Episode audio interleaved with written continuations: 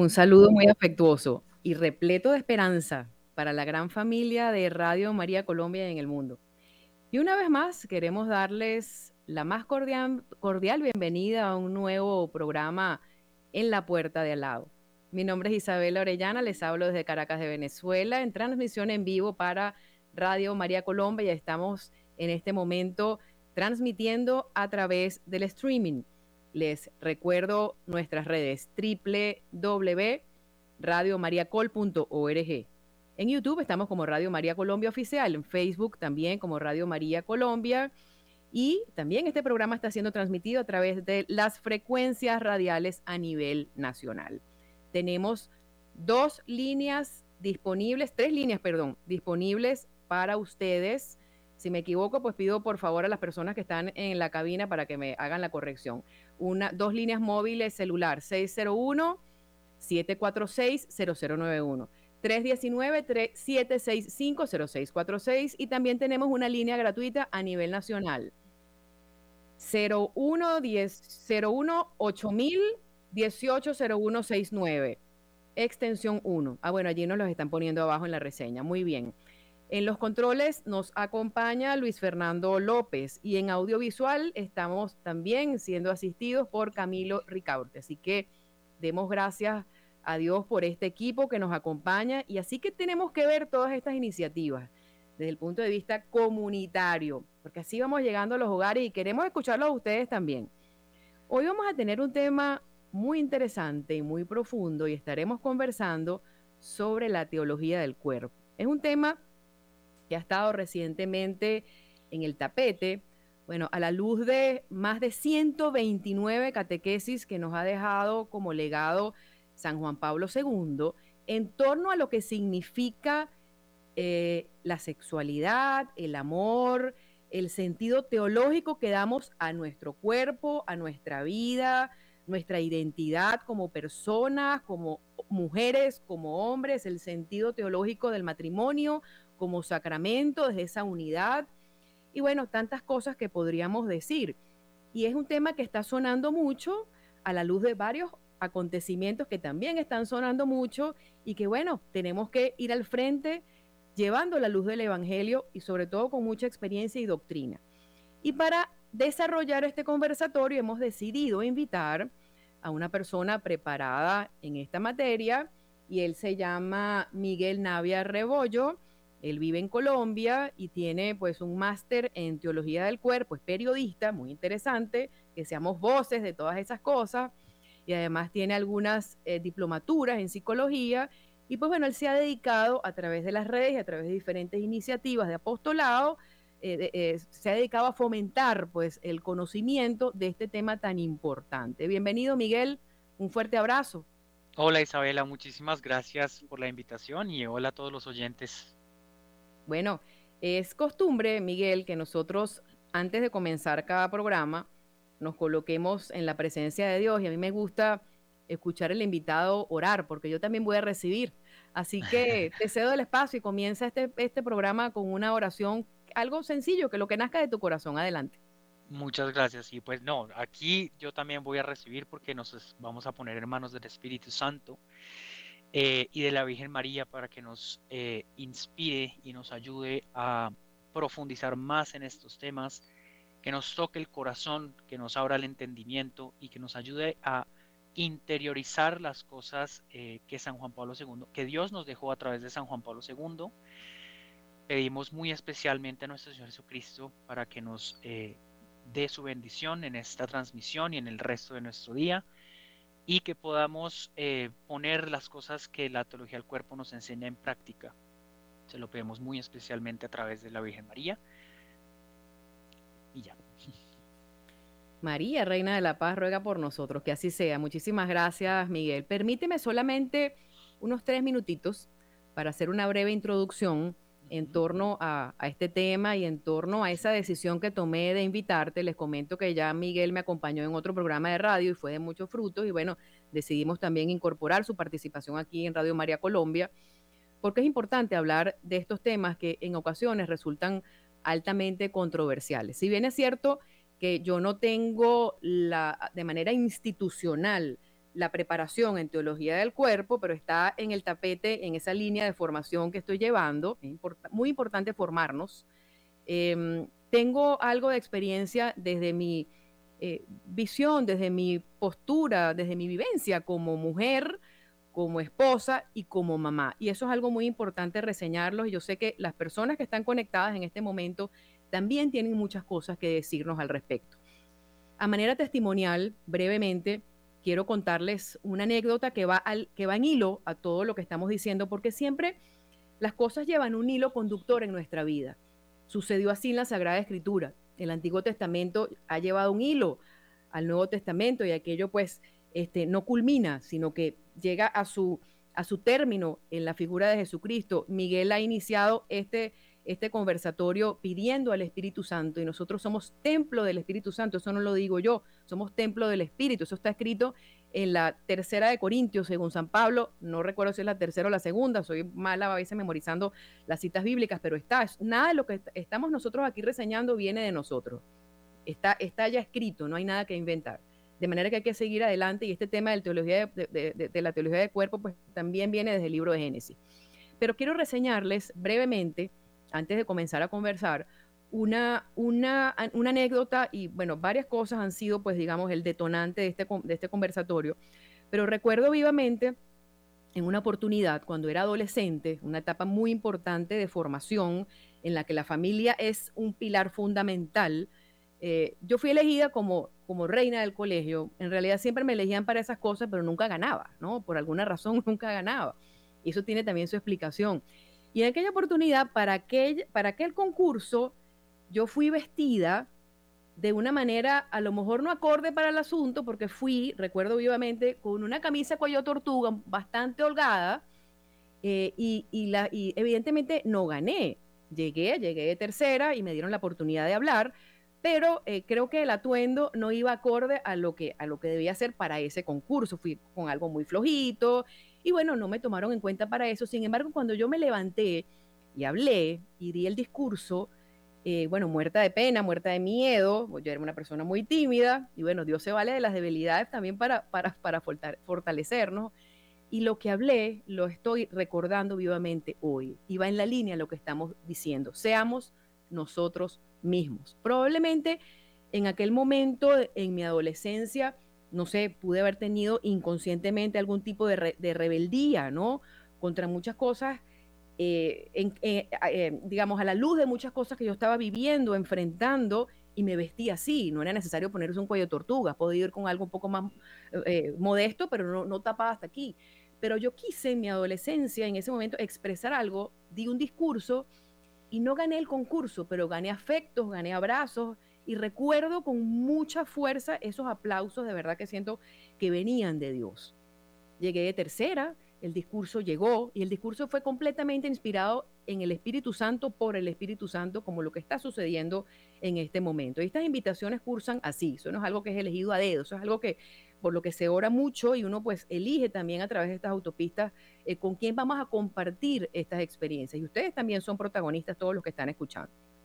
De manera que, bueno, recuerdo el abrazo que me dio una de las profesoras, recuerdo lo que me dijo.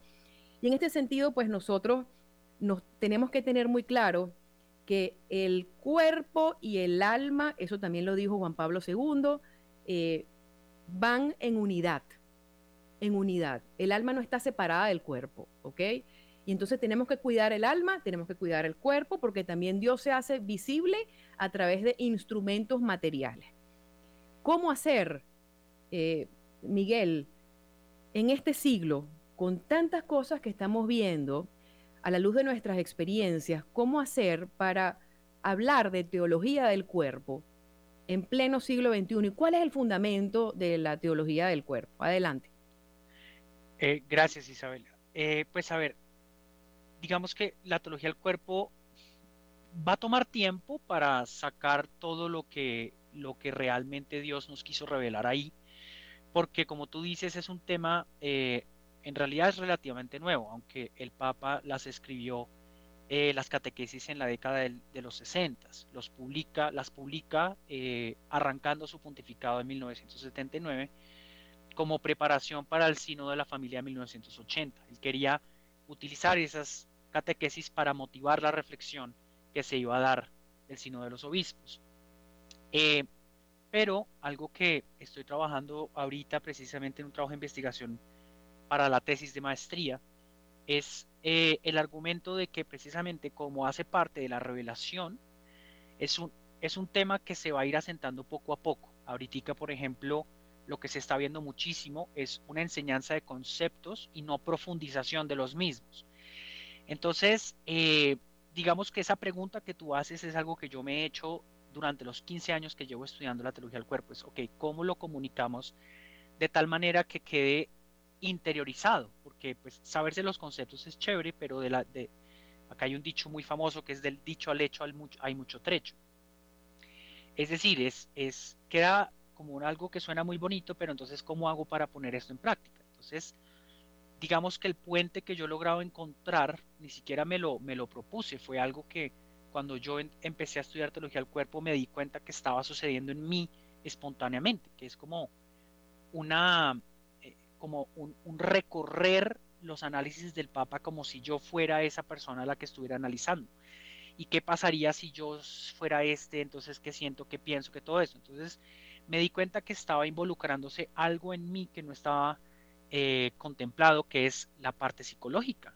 Se estaba trabajando en mí algo psicológico, algo en la interioridad. Y cuando nosotros vemos toda la obra de Juan Pablo II, ese es otro tema que, que hay que abordar, y es que la teología del cuerpo en este momento en redes sociales se está enseñando básicamente como algo aislado porque no, no se enseña dentro de todo el contexto de, de, lo que trajo la teología del cuerpo, que es todo línea, la línea de pensamiento de Juan Pablo II, que viene desde sus primeros escritos, como es la obra de teatro em, El taller del orfebre, hasta la teología del cuerpo, incluso las encíclicas que él escribe. Por ejemplo, El esplendor de la verdad, de la verdad él toca más temas ahí.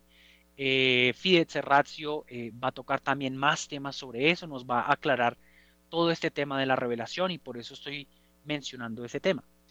Entonces yo creo que eh, la, la teología del cuerpo tiene que enseñarse de tal manera que la gente sienta o se dé cuenta que le está contestando en el de verdad le está contestando las preguntas más profundas eh, que tienen en su interior, preguntas que muchas veces ni siquiera nos damos cuenta que nos estamos haciendo.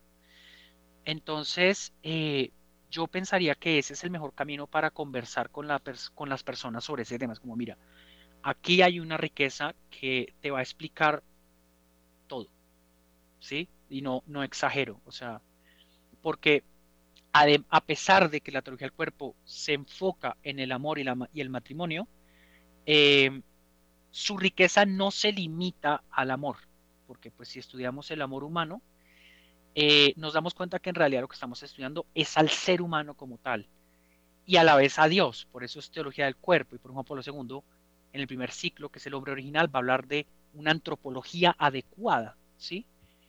Como que de alguna manera hasta este momento la antropología había estudiado al hombre, pero como que siempre había separado una cosa y otra. Y sobre todo en el tiempo de Juan Pablo II, cuando él es todavía filósofo y no papa, él empieza a ser un crítico eh, férreo sobre eh, la filosofía materialista, ¿sí? que es una filosofía que separa lo sobrenatural de lo, de lo material. Es como eh, eso de lo, de lo metafísico, no. Y Juan Pablo II, el ser humano no se puede comprender plenamente si no tenemos en cuenta también la realidad metafísica.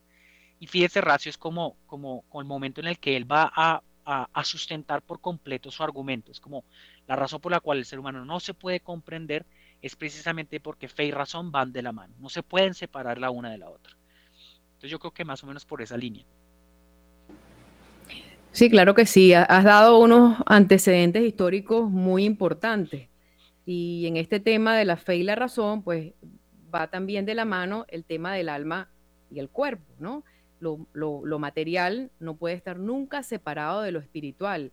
Y es un equilibrio que cuesta, cuesta alcanzarlo, pero entiendo también que en base a todas esas, bueno, problemáticas y, bueno, y, soluciones también que se han ido dando, pues el Papa Juan Pablo II quiso encauzar y la Iglesia también ha marcado postura en torno a este tema.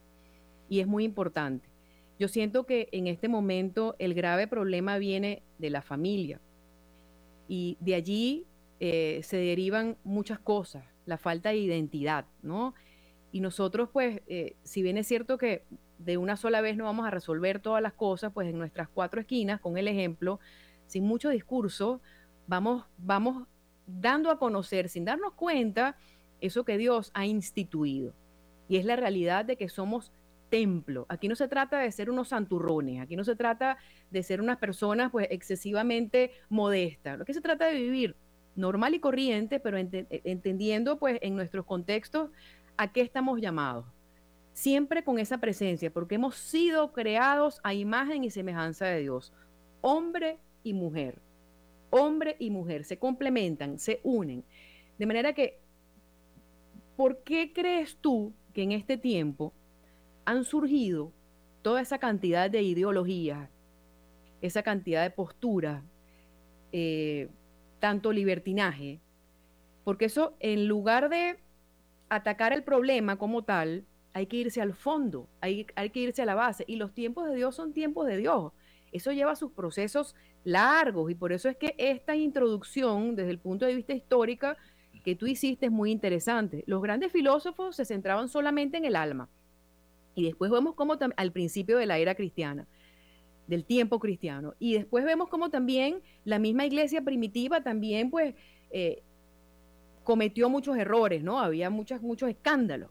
Entonces, y también eh, escándalos que exacerbaban el cuerpo, ¿no? Y aquello pues era un desastre, pero un desastre que formó, parte de la historia y que no podemos dar a un lado. ¿Qué hace la iglesia? La iglesia en causa y eso toma su tiempo. Y es por eso que en medio de esta situación, en medio de este desorden que estamos viendo, donde las personas no saben ni siquiera si son lagartijas o si son este, hombres o mujeres, pues bueno, hay una identidad creada por Dios, pero también hay una rebeldía. ¿De dónde crees tú que viene esto? ¿Y cuál es la postura de la iglesia frente a todas esas situaciones reales que estamos viviendo? Pues en el fondo, eh, Isabela, lo podemos rastrear hasta, hasta el Génesis. ¿sí? La raíz de esto es eh, la tentación con la cual el ser humano se le reveló a Dios. ¿sí? Seréis como dioses. Hay, una, hay un símbolo bien bonito dentro de la teología del cuerpo. Eh, y es precisamente el énfasis que hace Juan Pablo II en el árbol de la ciencia del bien y del mal. Yo me puse a, a ponerle atención a la palabra comer. No comerás de este árbol. La presencia del árbol en ese jardín nos está queriendo decir que y esto lo dice el magisterio de la iglesia, la capacidad de discernir entre bien y mal ya la tenía el ser humano. Entonces el demonio lo engaña pensando, primero, que no tenía esa capacidad que se le había reservado Dios y quiero, entonces ahora la tomo yo por mi cuenta, porque Dios fue envidioso y no me dio todo. Eh, pero el, hecho es mucho más profundo cuando le dice, no comerás de este árbol, Dios al hombre. Y esas son las condiciones de la alianza no vas a comer. Comer implica dominar, ¿sí? Que tú te comes lo que es tuyo, ¿sí? Lo haces tuyo. Entonces, eh, en un artículo que, publiqué em, sobre la felicidad, en torno a este contexto en el que estamos en este momento, el hombre original no ha pecado todavía, está este árbol de la, ciencia del bien y el mal el árbol de la vida. Juan Pablo II nos va a decir, el árbol de la vida es Cristo, ¿sí? Pero el árbol de la ciencia del bien y del mal, ese discernimiento entre bien y mal, nos está diciendo también que pues discernir entre bien y mal es lo mismo que discernir entre verdad y mentira. ¿Sí? Porque una y dos son la misma cosa. Verdad y bien son lo mismo. Y mentira y mal son lo mismo también. Entonces, el árbol de la ciencia del bien y del mal es un símbolo de la verdad. Entonces, lo que está haciendo el hombre al comer de ese fruto es apoderarse de un poder que le le, compete solo a Dios, que es la verdad. ¿sí? ahora yo soy el dueño de la verdad, por eso yo soy Dios ahora.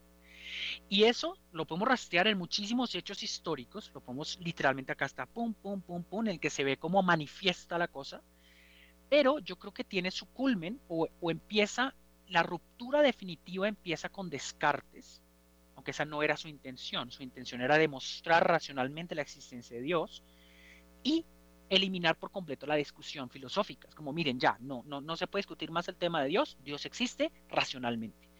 Pero su, su método de la duda metódica y su racionalismo se presta para que surjan filósofos que se van separando cada vez más, entre esos el más importante de todos, que puede ser un segundo Platón, que es Kant.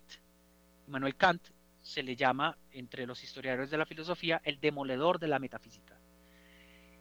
Él precisamente va a, a retomar a Platón y va a decir como, oigan, hay unas ideas, una cosa que está por encima de nosotros, de las cuales nosotros, por ser inferiores, al hablar de ellas no podemos captarlas, es la cosa en sí, o sea, su esencia no la podemos ni siquiera mencionar.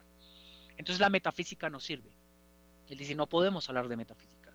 Y por eso, de ahí en adelante, los filósofos, eh, sobre todo los que siguen toda esta línea, que son los, los que influyen la cultura principalmente, al, al gran o sea, a la, masa completa de, la cultura lo la influye estos filósofos, Kant, em, eh, Hegel, eh, Schopenhauer, todos estos filósofos acaban tomando de esta misma idea y lleva lo que sabemos hoy que es el materialismo, lo que es eh, todas estas escuelas filosóficas que se separan de la metafísica.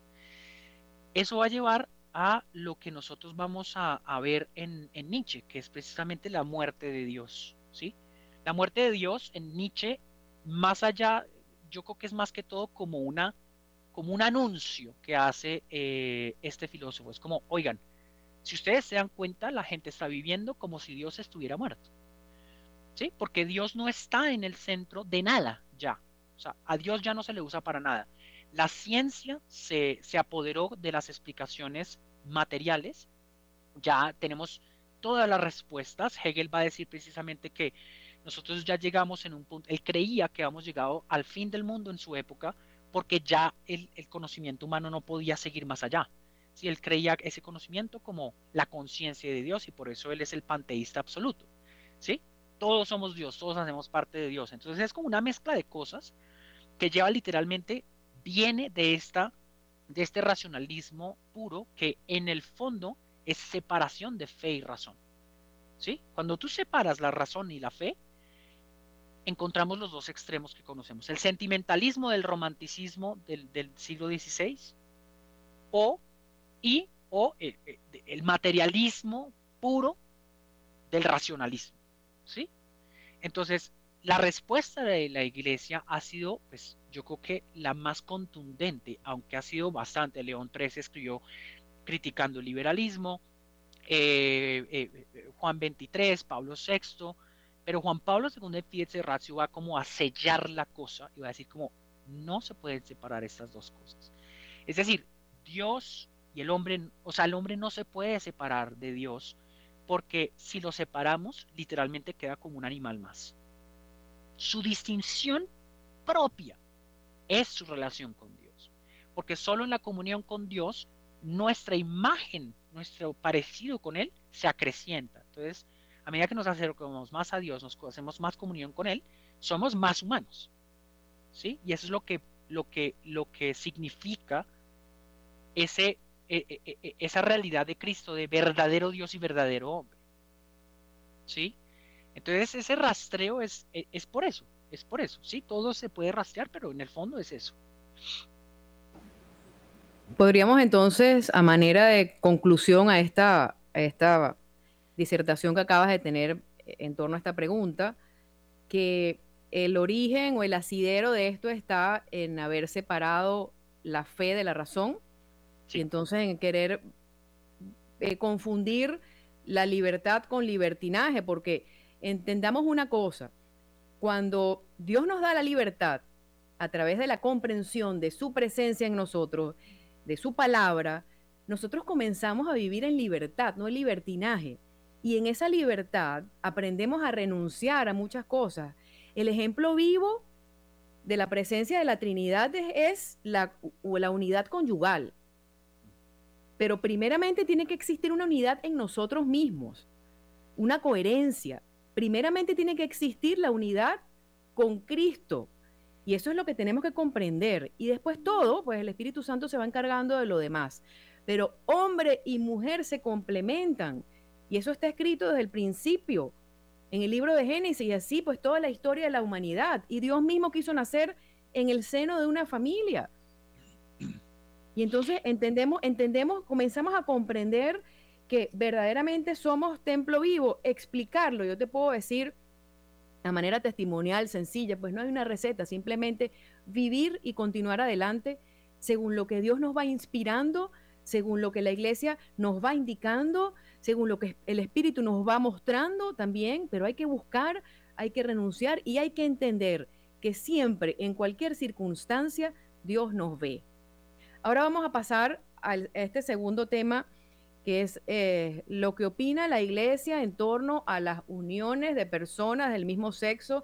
También es un tema muy controversial, eh, muy en lo personal no me siento preparada para, abordarlo porque necesito pues no solamente estudios, sino doctrina, documentación. Yo te puedo hablar humildemente de mi experiencia como mamá y si de algo sirve como esposa, pero eh, el matrimonio es un sacramento.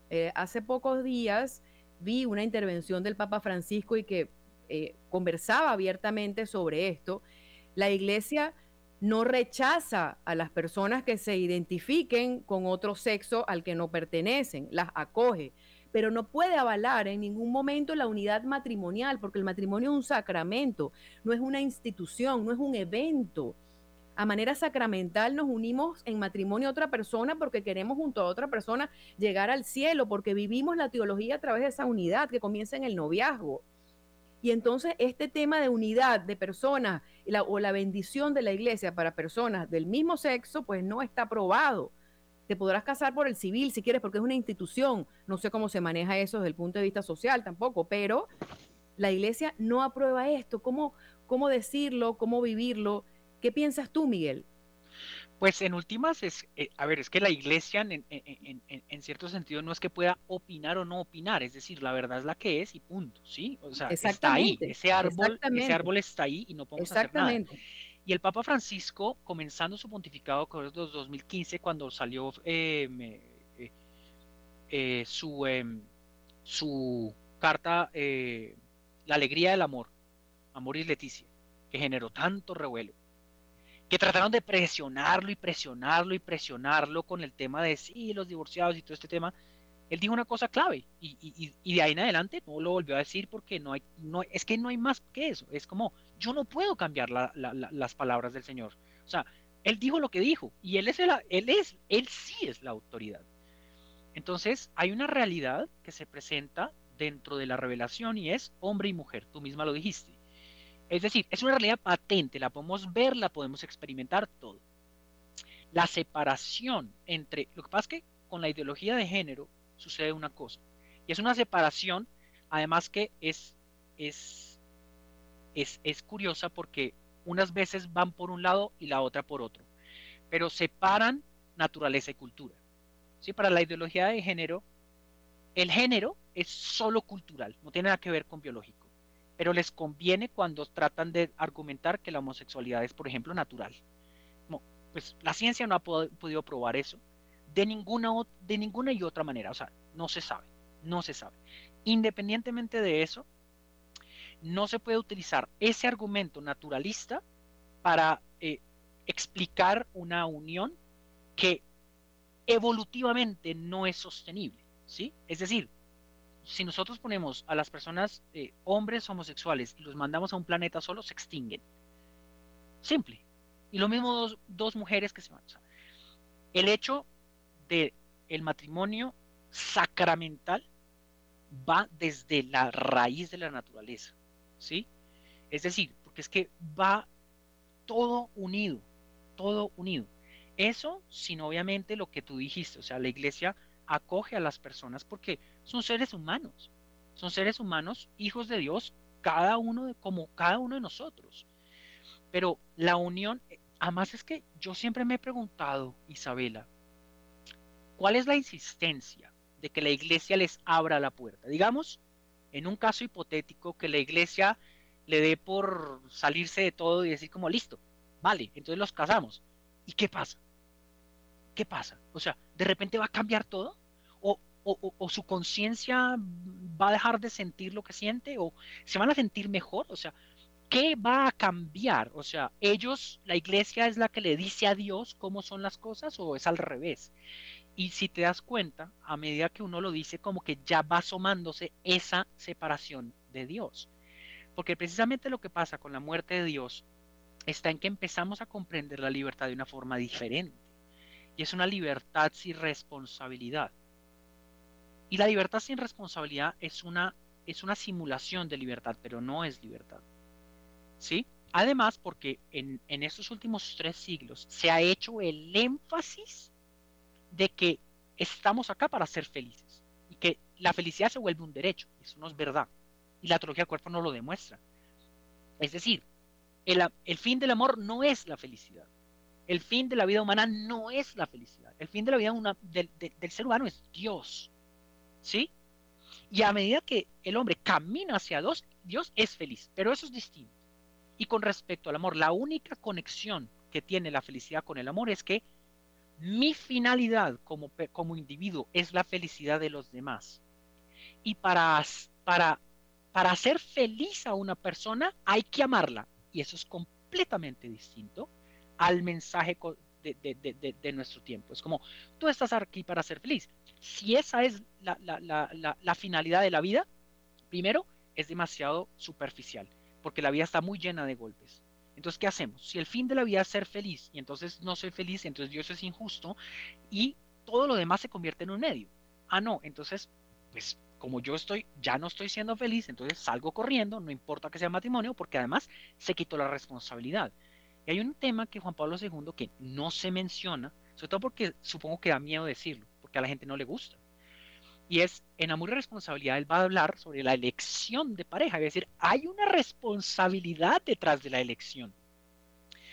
Y precisamente con parejas que yo atiendo en mi consultorio, uno ve que lo que pasa es que cuando empiezan los problemas se quieren deshacer de esa responsabilidad. Y me sacan con el argumento que, pues, o sea, lo ponen a uno contra la pared, porque si yo le contesto algo distinto, entonces soy cruel. ¿Sí? Cuando yo le digo como, mira, esa fue la pareja que escogiste. O sea, ¿qué pasó en tu proceso que no te diste cuenta de estos vicios de esta persona? Esto lo diste ver antes de. ¿sí? Antes de elegir a tu pareja. No, yo no me tengo por qué aguantar. No, claro que no tienes por qué aguantarte un abusador. No, no te lo tienes por qué aguantar. ¿Sí? Y bueno, en, los casos en los que es insostenible, el Papa mismo lo ha dicho, se separan. ¿Qué hacemos? Pues se separan. Pero si el matrimonio es válido, se mantiene. O sea, no se puede volver a casar. ¿Sí? Pero entonces el tema de la elección, de la libertad, no se puede separar de la responsabilidad. No se puede.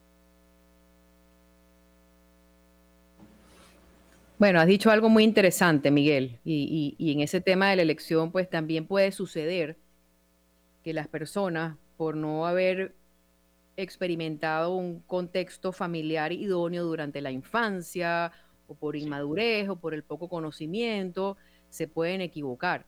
en este sentido, pues no nos vamos a salir del tema porque no es el tema central, pues entra el tema entonces de del divorcio y todo, no solamente las consecuencias que eso trae, sino que, bueno, a veces es un camino y tiene que ser un camino y la iglesia también acompaña todos estos procesos. En mi caso, yo te puedo decir que yo no puedo tampoco eh, tener una mirada unidireccional, en el sentido de que yo siento que, bueno, por gracia de, la Virgen María, de verdad, porque Dios quiso así, eh, yo tenía claro a lo que iba, tenía claro la persona que estaba eligiendo y, bueno, eh, no, no, voy, a, no voy a hablar de, afortunadamente, no, sino decir, bueno, eso fue lo que Dios quiso, ¿no? Y me, nos fue fortaleciendo y yo siento que el apostolado, pues, siempre se direcciona hacia eso, ¿no? Como me dijo un sacerdote, al hablar tú, habla tu esposo y también hablan tus hijas, aunque estén cada uno en su faena. Entonces es una vivencia, pero hay otras vivencias. Pero desde esta vivencia te puedo decir que, que hay un fruto, que hay presencia y que hay que acompañar todos los procesos y entender, entender siempre desde el principio, porque no podemos cortar, el, solucionar el problema eh, una vez que el problema ya está. Tenemos que comenzar a trabajar desde la raíz, en el noviazgo, en el sentido que damos a nosotros mismos, pero desde esa identidad cristiana, ser nosotros mismos, pero con identidad cristiana, ser el reflejo de lo que Cristo nos enseñó, todos los bautizados. Y eso lleva pues un acompañamiento, un proceso, porque a veces son las malas decisiones y son nuestras decisiones, como tú dices. No podemos culpar a Dios. Ahora bien, yo me voy a profundizar en esta parte espiritual, porque a través de estos apostolados y a través de este caminito en el que Dios me ha puesto, he tenido unas vivencias sobrenaturales hermosas. Y si nosotros nos referimos a, las respuestas de los santos, lo vamos a ver. Santa Mónica, por ejemplo porque tú hablaste de que no se debe aguantar maltratos y bueno, en esa parte de la identidad, cuando la persona no tiene clara su identidad, pues entonces comienza a soportar y bueno, no, porque tengo que socialmente mantenerme en esta posición y tengo que estar casada, yo soy mujer, yo soy mujer y bueno, entonces pasan años infelices, ¿no? Pero Santa Mónica, ¿cuánto no oró? Santa Rita de Casia, ¿cuánto no oró? Y se logró la conversión. Así que yo quisiera desde esa, esa esa apertura espiritual que Dios nos da, también animarnos a tener fe y a confiar en que, bueno, la oración siempre es escuchada de una manera u otra, pues el alma a la final se salva, el error está. Pues bueno, este, cuántas cosas no, no, no han tenido que reparar también los santos, pero, pero su alma se elevó y nos enseñan en este momento en el que estamos a seguir adelante y ese triunfo que Dios quiere en, en todos nosotros. Yo quiero invitarlos a todos a participar y les, les repito una vez más, nuestras líneas disponibles para todos ustedes. Estamos en este momento en vivo a través del streaming de Radio, de Radio María Colombia y les envío también un abrazo muy afectuoso a todas las personas que se están conectando a través del Facebook, a través del YouTube, pues prontamente responderemos todos sus comentarios, muy agradecidos. Y les, les refiero una vez más, nuestras líneas están puestas aquí. Muchísimas gracias a Wilson Urquijo, que está aquí acompañándonos desde el equipo de audiovisual y a, perdón, a eh, Luis Fernando López también por su, por su presencia y por su acompañamiento. Tenemos estas líneas 601-746-0091 y 319-765-0646. También estamos disponibles a través de una línea gratuita a nivel nacional 018-000. 180169, extensión 1. Estamos bajo la dirección del padre Germán Acosta. En su programa En la Puerta de al lado, mi nombre es Isabel Orellana bueno, e, es, importante recordar, hacer esta presentación para animar a las personas también a que, bueno, expresen sus opiniones porque este espacio también es de ellos.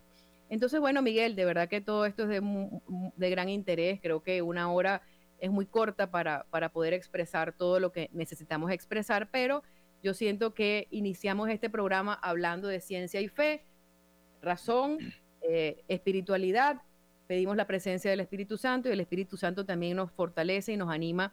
Y yo quiero a través de este espacio animar a todas las personas desde su identidad cristiana, pues siendo hombres o siendo mujeres y que están unidos en el sacramento del matrimonio, pues también a perseverar y a pedir esa asistencia divina. Yo estoy segura de que eh, van, a, van, a, van a vivenciar uh, testimonios muy lindos. Y también el caso de las personas, pues que que viven en situación de, divorcio, pues, pues también animarlas a que la iglesia las recibe con los brazos abiertos.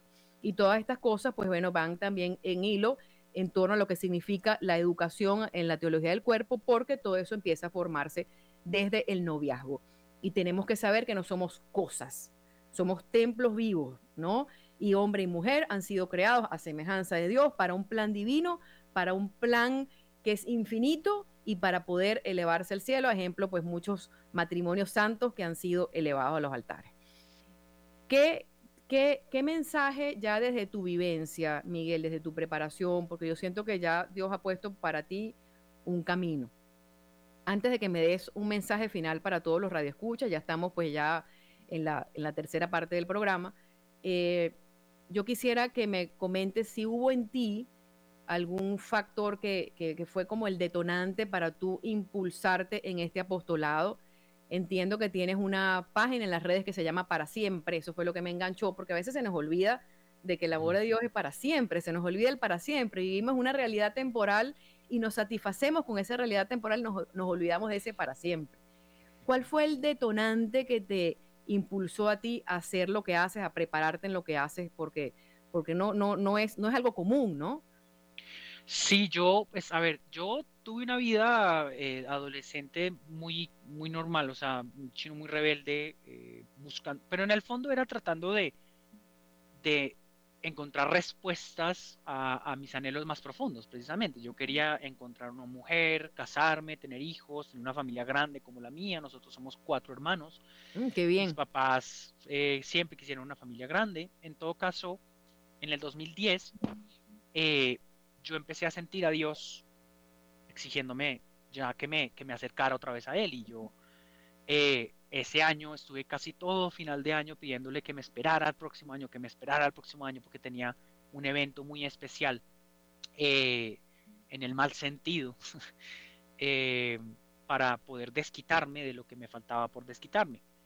Y ese plan, las tres veces que yo iba a ir con mis amigos de esa época a ese plan, eh, por alguna razón muy, muy, muy, muy, muy, muy de mística, el plan se veía frustrado. comenzando enero del 2011, se me invita a un retiro espiritual en la Universidad de La Sabana. Yo estaba estudiando todavía mercadeo logística en ese momento. Se me invita a un retiro espiritual eh, por circunstancias que, de las que se aprovechó el Señor.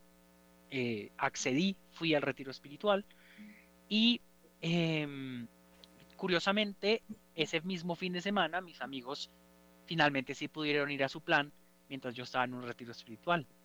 Yo llego al retiro espiritual y el que hoy es mi mejor amigo, eh, antes de comenzar el retiro, para que yo no le hablara mucho, porque él sabía que yo hablo hasta por los codos, me dijo, acompáñame a rezar un rosario. Y yo, bueno, por no desairarlo, le dije que bueno, que fuéramos a rezar. Y empezamos a rezar. Y para el tercer misterio, eh, yo literalmente le dije al de arriba, le dije, Señor, me suelto por completo, yo no me voy a arruinar este fin de semana. Tú tienes tus razones, por alguna razón estoy acá, me solté y yo no te puedo describir la experiencia que fue haberme soltado en ese momento y ahí empezó como el proceso. Eh, me acerqué tanto a Dios que pensé que me llamaba al sacerdocio y me retiré de la universidad para explorar la opción y en ese momento empecé a estudiar por mi cuenta para, para entrar al, seminario un año adelantado. Me puse a estudiar filosofía, teología y una tía nos mandó el libro de Christopher West de Teología para Principiantes, Teología del Cuerpo para Principiantes. Me lo leí en dos días y ahí surgió como ese amor por el, por el tema de la teología del cuerpo y del amor. Es como, wow, esto me explicó a mí muchas cosas y empecé a darme cuenta que, que, Dios me empezaba a iluminar cosas y que me había dado como, como un insight muy especial para penetrar cosas, para ver más allá. Eh, y no solo entenderme a mí mismo, sino a los demás.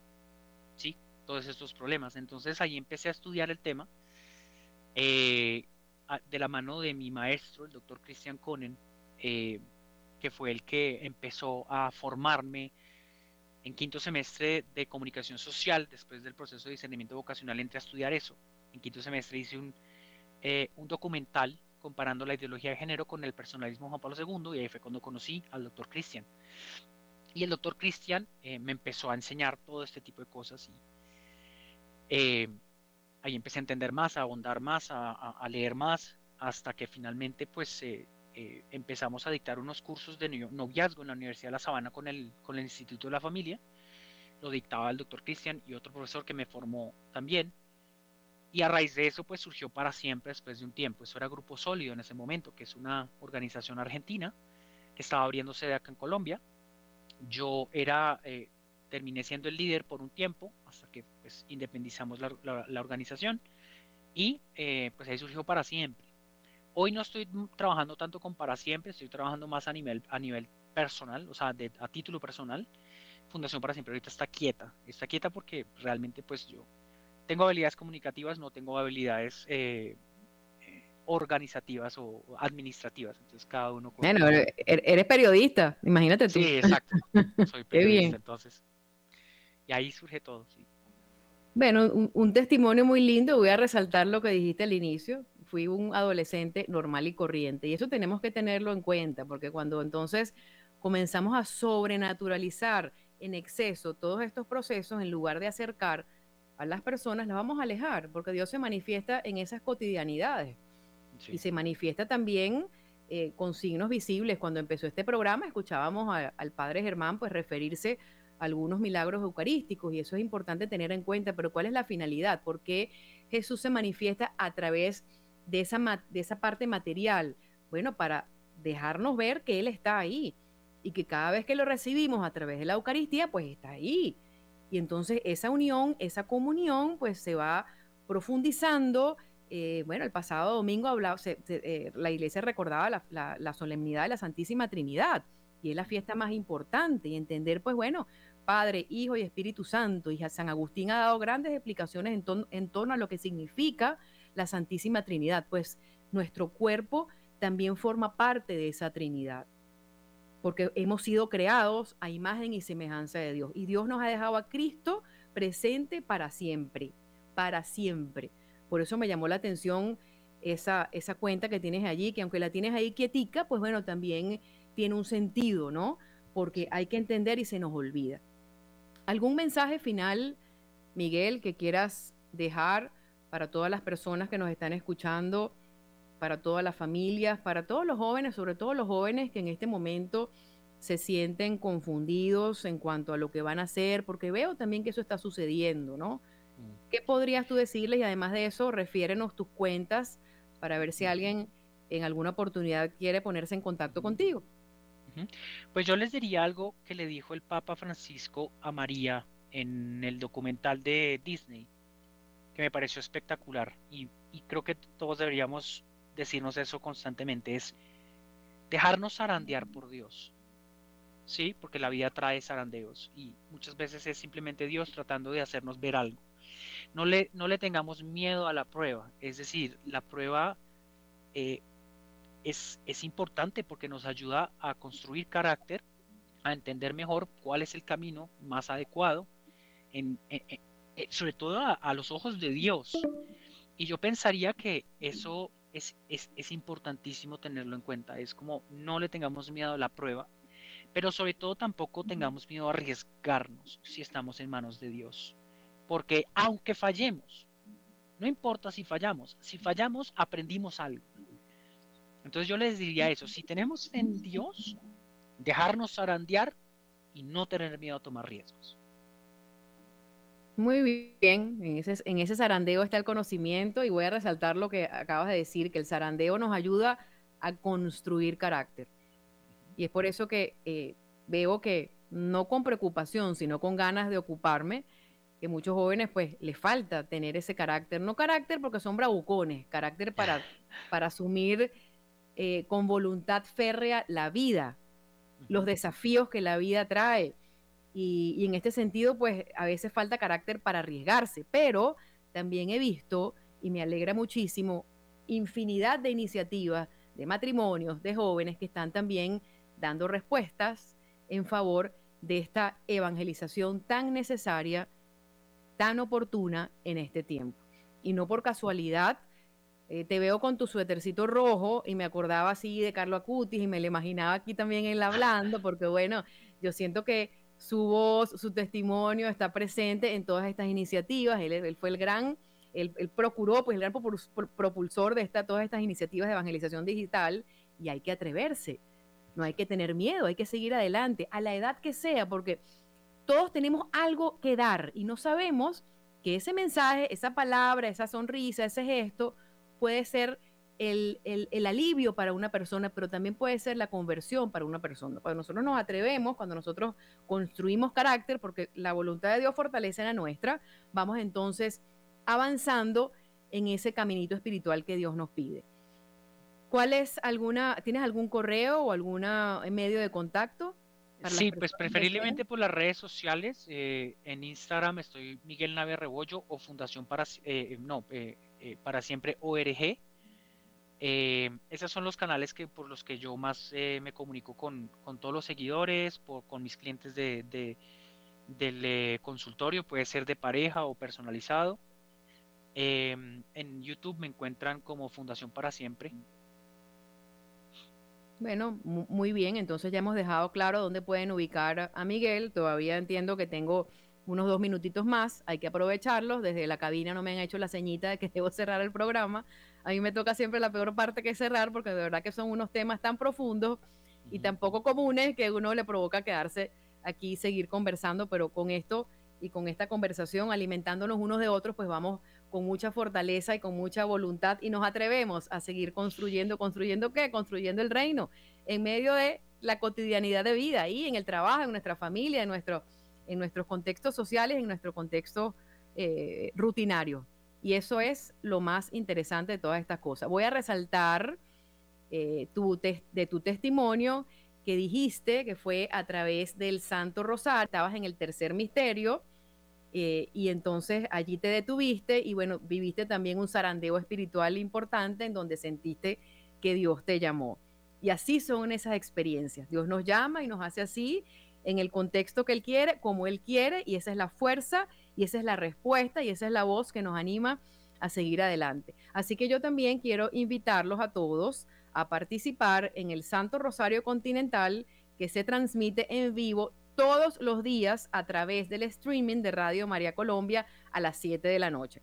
Pueden ingresar a través de la web, pueden ingresar a través del Facebook o también a través del canal de YouTube y allí pues eh, se conectan con esta bella comunidad eh, a través del Santo Rosario y de verdad que hay testimonios hermosos en torno a el Rosario eh, junto a la gran familia de Radio María Colombia.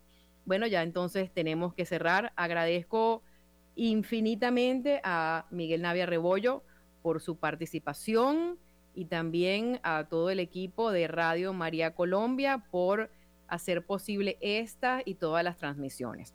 En los controles nos acompañó eh, Camilo Ricaurte y Luis Fernando López. Muchísimas gracias. Estamos bajo la dirección del padre Germán Acosta y esta servidora Isabela Orellana les habla desde Caracas, Venezuela, en transmisión en vivo en su programa En la Puerta de Al lado.